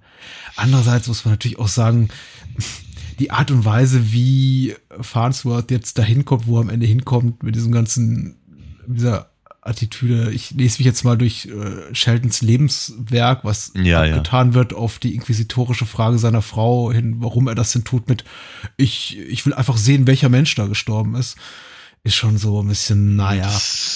Naja, ganz, ganz, ganz so sagt er es ja nicht. Er sagt ja, sagt ja eher, ähm, wenn, wenn er wenn er, wenn er nicht, wenn er schon nicht weiß, wo er ist, dann will ich will wenigstens gucken, wo er herkommt. Ja, im Sinne. Das macht sich besser. Ja, ich weiß. Hab's nur noch mal klarstellen wollen. ähm, ja. Hm. Äh, ich meine, an, an, dieser, an dieser Figur und, und natürlich auch an, an seiner Frau äh, sieht man natürlich auch, sagen wir mal, Rob Reiners Händchen für, für Komödien. Mhm. Und, und dass, dass, dass er halt so, so putzige, verschrobene Charaktere halt durchaus, durchaus ähm, in seinen Filmen bringen kann. Es ist, äh, ich möchte nicht sagen, dass es störend auf mich wirkt. Ganz im Gegenteil. Ich finde sie, ich finde sie halt tatsächlich drollig. Ähm, es, es, es, es reißt ein bisschen raus. Vielleicht ist das aber auch nötig, weil ich glaube, wenn, wenn eben wirklich diese, dieses, dieses, dieses Leid von Paul so dauerhaft ungebrochen halt auf einen einprasseln würde, würde man entweder mhm. irgendwann abstumpfen oder sie ertragen. Äh, und nochmal gesagt, ich glaube, dadurch ist eben einfach äh, nicht nur der Schreck, dass er, dass der von hinten erschossen wird, sondern eben einfach auch der Schmerz noch viel größer. Weil man die Figur ja. doch ganz, ganz gern hat eigentlich. Und man, ja, hätte jetzt, man hätte ihr einfach einen anderen Abgang gewünscht, aber der Film ist einfach gemein und lässt das nicht zu. Oh, er ist toll, ich mag ihn gerne. Ja. Ich, das, ich glaube, das, das, das Buch hatte mich halt tatsächlich doch noch ein bisschen mehr begeistert. Ähm, einfach durch die, durch die, durch die vielen, vielen verschiedenen Facetten und Ebenen. Ähm, muss aber eben sagen, dass die, dass die, dass die Facetten, die halt im Film sind, sind äh, sehr, sehr präzise äh, gesetzt und, und, und ja, sehr cool. Mhm. Und tatsächlich auch ein Film, genau wie Romane. Ich glaube, Film und Roman gehen da nicht so weit auseinander inhaltlich, auch die beide einigermaßen zufriedenstellen, wie ich finde, enden. Also King ist ja, wir hatten uns darüber, glaube ich, auch schon mal ein bisschen ausführlicher, als wir über, über, über Friedhof der Kuscheltiere sprachen, äh, unterhalten. King ist ja ein Autor, der auch oft auf den letzten Metern scheitert, der wirklich ja. es schafft, irgendwie auch in seinen dicken Roman von 900, 1200 Seiten da ja, über, ja. über 90 Prozent der, der, der Seitenzahlen eine unglaublich dichte Atmosphäre aufzubauen, nur um dann am Ende irgendwie Monster in Erscheinung treten zu lassen, das dann alles platt macht. Richtig. Und, äh, richtig. Ich meine, klar, gibt es hier auch einen Quasi-Kampf Mensch gegen Monster, denn äh, Annie Wilkes hat fast nichts mehr Menschliches an sich, wenn sie ja. dann irgendwie so äh, blutüberströmt auf, auf Port Sheldon zurobbt, um mir nochmal an die Gurgel zu gehen. Ja. Aber ähm, es ist, ich konnte mir kein besseres Ende für das, für die Geschichte, die Misery erzählt, vorstellen. Denn nach dem, was Paul Sheldon dadurch litten hat in den vorangegangenen 90 Minuten, gibt es einfach nichts, was einem eine vergleichsweise äh, Befreiung auch auf Zuschauerseite irgendwie dafür sorgen konnte. Die, ja. man braucht diese Katharsis, glaube ich. Ja, auf jeden Fall. Auf jeden Fall. Also wird ich äh, sehe das ja wirklich ganz genauso, dass er meistens, dass, dass er meistens halt relativ öde oder oder verhältnismäßig oder im Vergleich zumindest billige ähm, Wege aus seinen aus seinen Büchern rausfindet. Hatten es ja, glaube ich, bei Silver Bullet auch schon gesagt und so. Ähm, hier, hier funktioniert es in gewisser Weise. Auch, also tatsächlich auch hier funktioniert das Buch wieder besser, weil es auch wieder perfid, also noch ein bisschen perfider ist.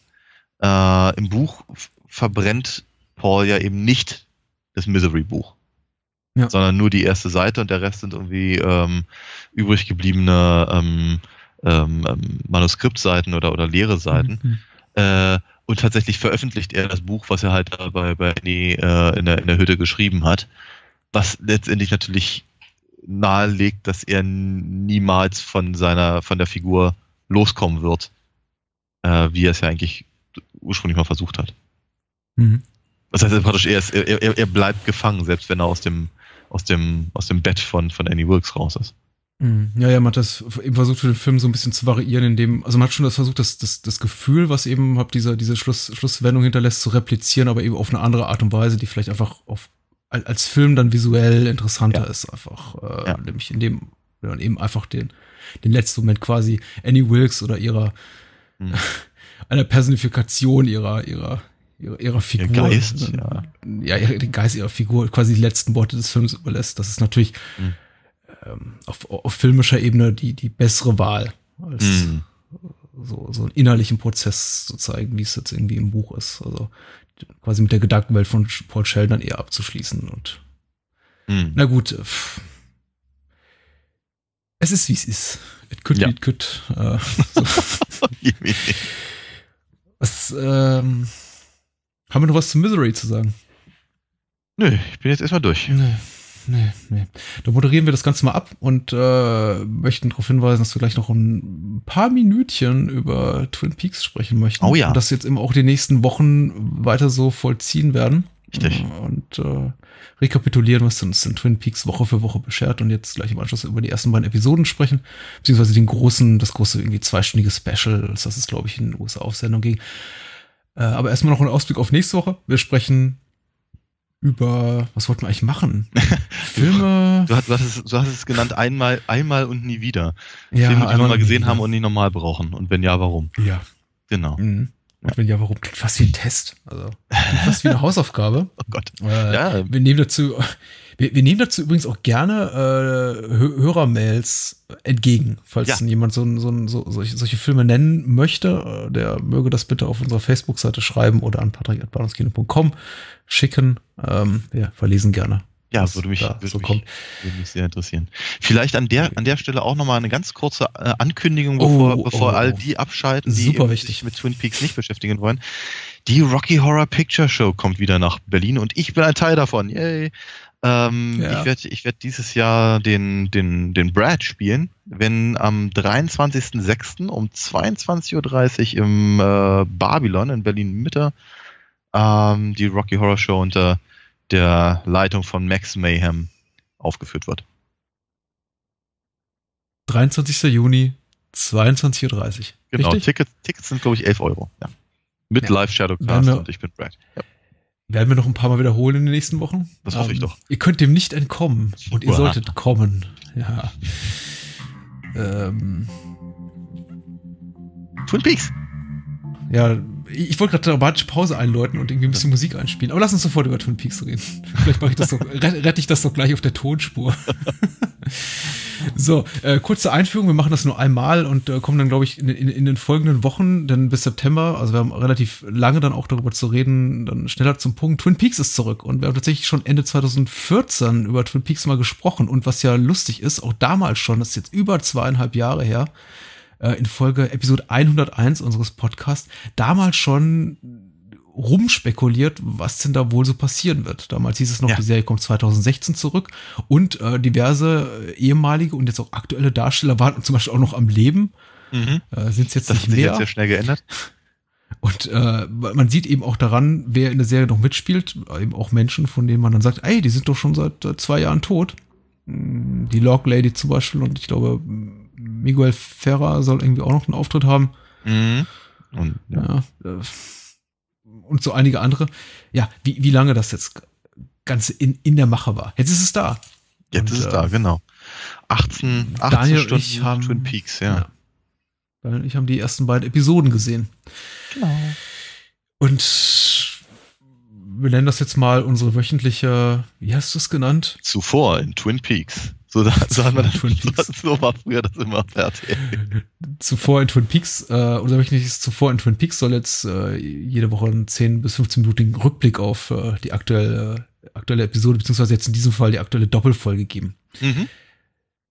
Ich überlasse dir das erste Wort, weil du bist der größere Fan. Oh Gott, ich, oh Gott das ist eine, eine Verantwortung. Bist, bist, du an, bist, bist du angetan? Ist das, nicht, ist das nicht die größte Angst, dass es am Ende, dass man, dass man auf sowas Jahre wartet und es wird du, dann beschissen? Äh, du hattest, du hattest es neulich mal, also ich glaube im Vorfeld, ich weiß nicht, ob es in dem Podcast war oder ob, ob, ob du es irgendwie anders zwischendurch mal zu mir sagtest, ähm, mhm. aber ich stimme da voll, voll und ganz mit dir, mit dir überein. Nachdem elf Jahre vergangen sind, seitdem David Lynch äh, Inland Empire gemacht hat, ist es eigentlich ziemlich scheißegal, ob die neue Twin Peaks Serie gut ist oder schlecht. Es ist eigentlich nur wichtig, dass er überhaupt mal wieder was gemacht hat.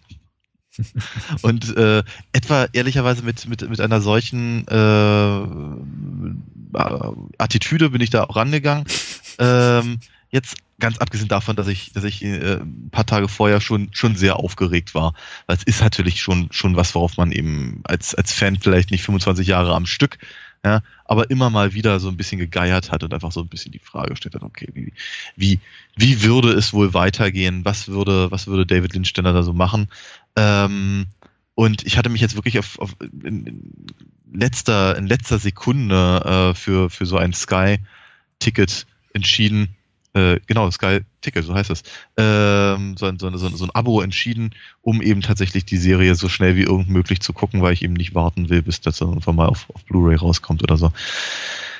Ähm, und es ist seltsam und es ist ganz anders. Und das ist nicht negativ. Ganz im Gegenteil.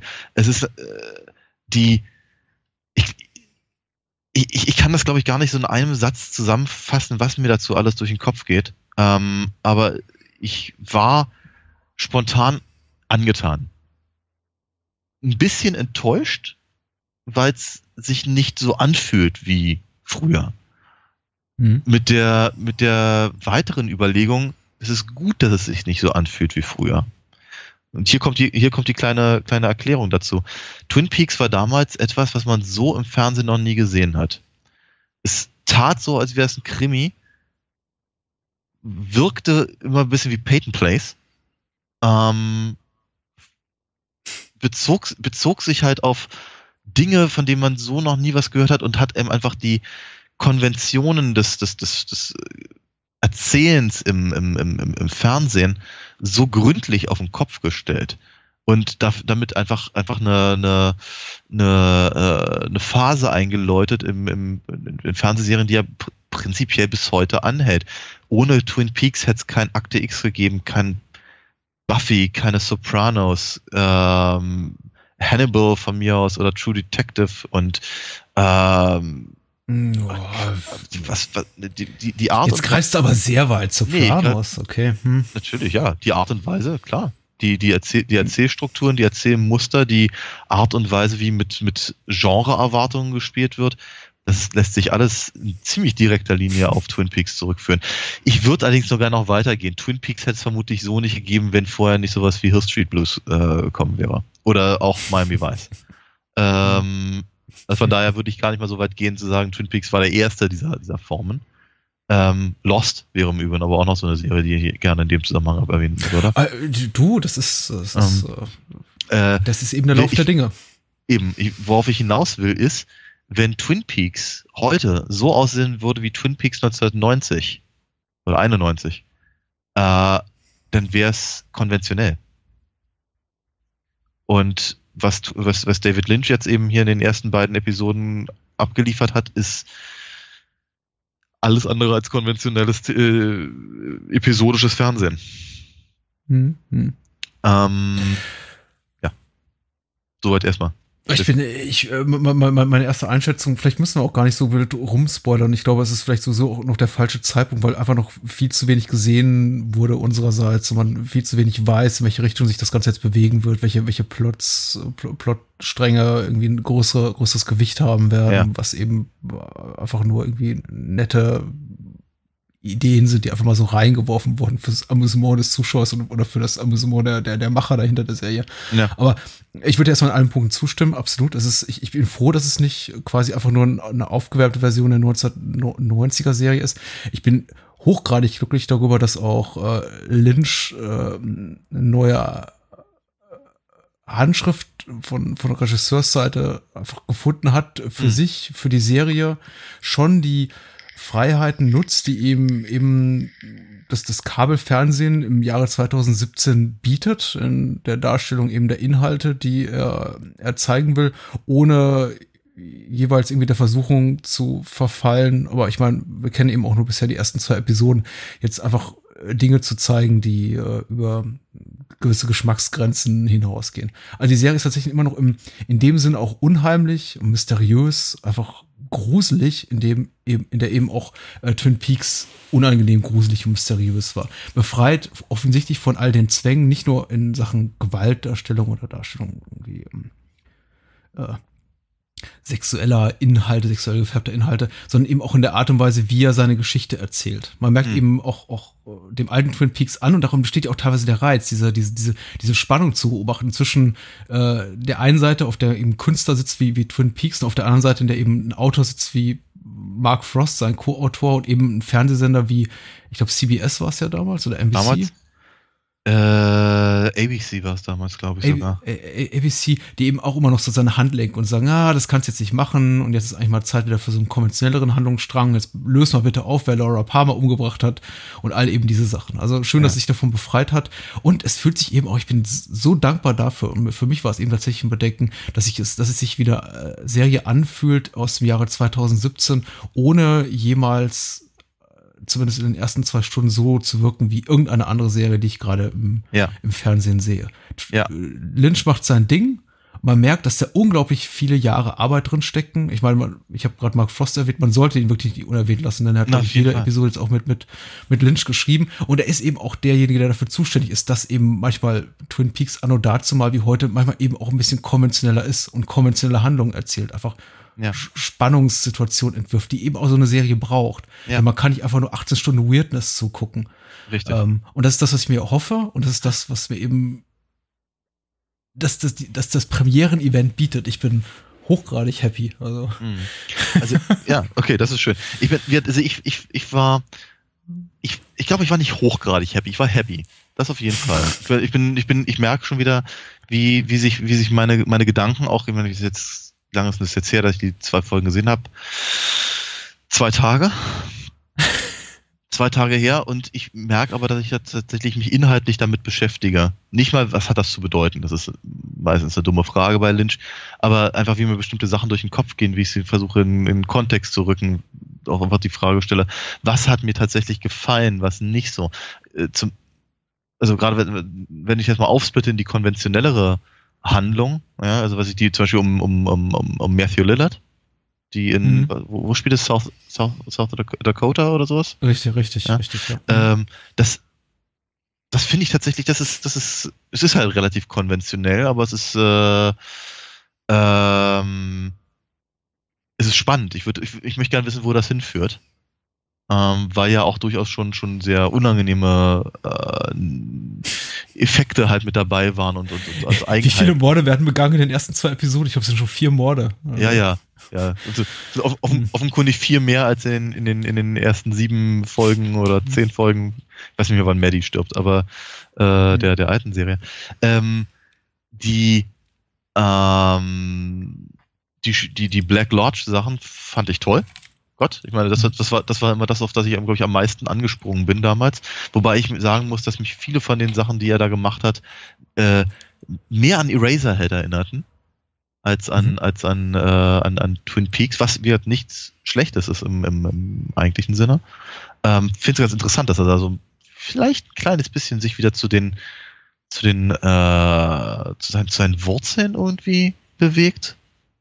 In irgendeiner Form. Die mhm. Evolution des Arms? Ich weiß es nicht. Mhm. Irgendwas in der Richtung.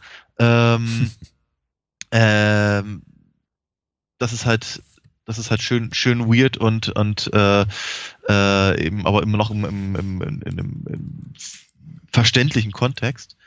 Ähm, die Sachen mit, mit, ja, weiß ich, Mr. C, also Bert Cooper fand ich interessant, aber sie erinnert mich, äh, erinnert mich sehr stark an, an, an, an einige der Handlungsstränge aus Lost Highway, die mir nicht so gefallen haben. Ich mag, Lost, ich mag Lost Highway nicht besonders und da fühlte ich mich an einigen Stellen sehr dran erinnert. Auch wenn ich irgendwie das Gefühl habe, dass, äh, dass äh, Kyle McLaughlin da irgendwie seinen inneren Dennis Hopper channelt. Was ja, nett ist. Er sieht plötzlich aus, ja, ja, ich, ich finde, er sieht so ein bisschen aus wie, wie, wie, wie, äh, wie, wie heißt er?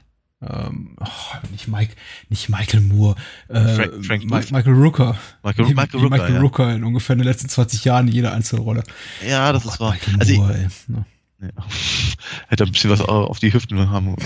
Nee, ähm, ähm, ich, ich, ich, ich habe irgendwie das Gefühl, Mr. C rennt da irgendwie rum wie, äh, ja, wie so eine Mischung aus Frank Booth und, und Willem Dafoe's Figur und so ein bisschen das, was Bill Pullman versucht in Lost Highway. E egal. Mhm. Guck, da denke mhm. ich aber auch mal gucken, wo, wo das hinführt. Ich glaube, das, was mich, was ich tatsächlich bisher am wenigsten mochte, waren die Verweise auf die alte Serie. Also auf, mhm. abgesehen von den Black Lodge Sachen, aber wenn eben äh, Hawk und die Lock Lady und äh, Ben und Jerry und äh, ähm, ähm, ähm, ähm hier James, James und und ähm, oh Gott Shelly, Shelly Johnson Shelley, und äh, eben wird äh, hier äh, Deputy Andy und ähm, wie hieß er noch Hawk, gleich? Ja. Nee, ich meinte die äh, die die die Sekretärin. Ach so, nein, den, den Namen weiß ich wirklich nicht mehr. Egal. Aber wenn, wenn, wenn, wenn die Figuren halt auftauchen, oder auch, auch ehrlicherweise, ich meine, ich fand die, ich fand die, die Szene total stimmungsvoll mit, ähm, äh, mit hier ähm, Laura's Mutter, ähm, ähm, äh, Grace Zabriskie. Ähm, mhm. Aber da weiß ich noch nicht so genau, was soll das, weil ich habe irgendwie das Gefühl, da ist noch keine, da ist keine, ist keine Handlung hinter. Es ist irgendwie, hab, oder, oder Dr. Jacoby ganz am Anfang. Habe so das Gefühl, es sind einfach nur so, so, so Verweise und wie guck mal, die Figuren sind auch noch da. Und momentan habe ich so ein bisschen die Befürchtung, dabei bleibt es auch, so nach dem Motto, äh, bevor mir die, die Schauspieler auch noch wegsterben, zeige ich sie euch lieber nochmal in irgendwelchen nichtssagenden, irrelevanten Szenen. Aber vielleicht irre ich mich da auch. Ja, und das bleibt eben auch wirklich abzuwarten. Deswegen ich weiß nicht, hätte ich wahrscheinlich mehr Lust, in den kommenden Wochen ein bisschen noch tiefer in die Handlung einzusteigen, weil eben jetzt im Moment auch noch relativ vieles für mich offen ist und ich nicht wirklich weiß, wohin es mich führen wird. Man sieht auch einige teilweise sehr, sehr, sehr, sehr prominente äh, Gesichter in unglaublich kleinen Rollen, von denen man eben schon erahnen kann, dass da irgendwie noch mehr kommt, aber ich glaube nicht mal die IMDb gibt gerade. Äh, bitte? Madeline Sima taucht ja auch kurz auf und so. Äh, ja, ja, ja. Es ist ähm, Ashley Judd hat, glaube ich, eine, eine winzig kleine Rolle. Äh, ist jetzt auch irgendwie keine ganz unbekannte. Ähm, mhm. also, mal gucken, was uns da noch so erwartet. Auf jeden Fall. Ich meine, ich bin, bin halt echt, ich bin halt hoch, hoch gespannt. Ich meine, die Folgen. Laura Dern wurde uns versprochen, ja. Ja, ja, okay. Ähm, wird Folgen drei und vier sind ja bereits äh, vorhanden. Showtime hat sie hm. noch nicht ausgestrahlt, aber äh, auf der auf der Webseite wurde zur Verfügung gestellt und Sky äh, folgt dem oder es ist äh, dabei. Das ist mir hier zu viel Werbung für Sky. Sky das, tut mir, das tut, mir, tut mir jetzt wahnsinnig gar nicht leid. So toll. Nein, okay, dann will ich es nicht nochmal. Aber der Punkt ist einfach der, dass, äh, dass ich eben ehrlicherweise nicht zwei Wochen warten will, bis dann eine Folge kommt. Ja? Und entsprechend habe ich gesagt, okay, nee, ich gucke mir, die, ich guck mir die nächsten, also die Folge drei und vier gucke ich mir halt wie den nächsten Sonntag an oder sowas. Ja, ähm, Genau. Also auf, auf, jeden Fall, ich bin, ich bin total happy, dass wir, dass wir, dass wir wieder mal in Twin Peaks sein dürfen und äh, dass, es da, dass es da dann an der Stelle weitergeht. Ich habe mich ja noch sehr gefreut über den, den Song, mit dem die zweite Episode endet. Und dieses zweistündige Special. Ich weiß nicht, in welcher Form man auch immer das sieht. Äh, Ende spielen eben nochmal die Chromatics auf in dieser Band, in dem wir auch James wiedersehen. Und äh, ach, die ganzen alten Haudegen und dann auf dieser, dieser Song. Äh, also eine Band, die man ich zumindest jetzt primär aus, aus Drive, dem, dem Niklas Wennig Reffen-Film kenne, die einfach gut passt. Das ist irgendwie ja. atmosphärisch sehr gut platziert und ausgewählt die für die Serie. Ich bin, ich, ich glaube, es kommt nicht ganz über, wie begeistert ich bin. Ich bin wirklich sehr, sehr angetan. Ich denke, es ist unglaublich vielversprechend. Ich kann nicht sagen, dass es letztendlich komplett erfüllend ist, aber ich mag, mag was die ersten zwei Episoden bieten. Dieser wirkliche Brückenschlag zwischen äh, konventioneller, einfach guter Thriller-Handlung und eben diesem äh, mysteriös und es gab schon mindestens zwei Momente, die ich einfach wirklich fucking scary fand. oh ja. Nicht zuletzt das äh, Monster in der Glasbox. Da sind wir ähm, allesamt, allesamt zusammen gezuckt gerade mal. Ja. Und die Art und Weise, wie New York präsentiert wird. Ich meine, die New Yorker Skyline hat man tausend einen Filmen gesehen, aber David Lynch lässt sie ja. so frisch erscheinen, als hätte man sie noch nie gesehen irgendwo. Ja, ja, ja ähm, ist schon toll. Also ich, ich bin, ich bin ja, ich bin auch sehr, sehr, sehr angetan, bin sehr gespannt, was da noch so kommen wird. Ich glaube im Übrigen, dass es ziemlich egal ist, in welcher, also wie, wie, wie man davon redet, weil ähm, ich, ich glaube, wenn die Credits nicht gelaufen wären, hätte ich auch einfach weiter gucken können. Ich vermute mal, dass das die nächsten 18 Stunden so weitergeht. Mhm. mhm. Und die Serie hat richtige Abspänne. Auch wunderschön. Ja. Die ja. dauern auch drei Minuten mal. Das ja. ist. Äh, ja. Ist man schon gar nicht mehr gewohnt, so viel Gutes. So. die Wartezeit hat. Dann sage ich mal. Ja. ja, definitiv. Und wir sagen Gute Nacht und bis nächste Woche. Bis dann. Ciao, ciao.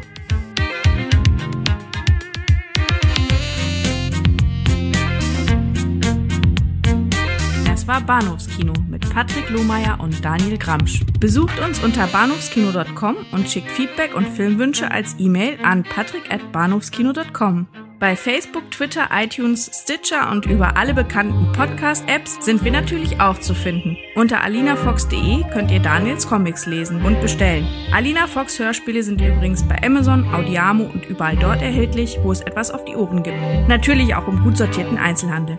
Vielen Dank fürs Zuhören und adios.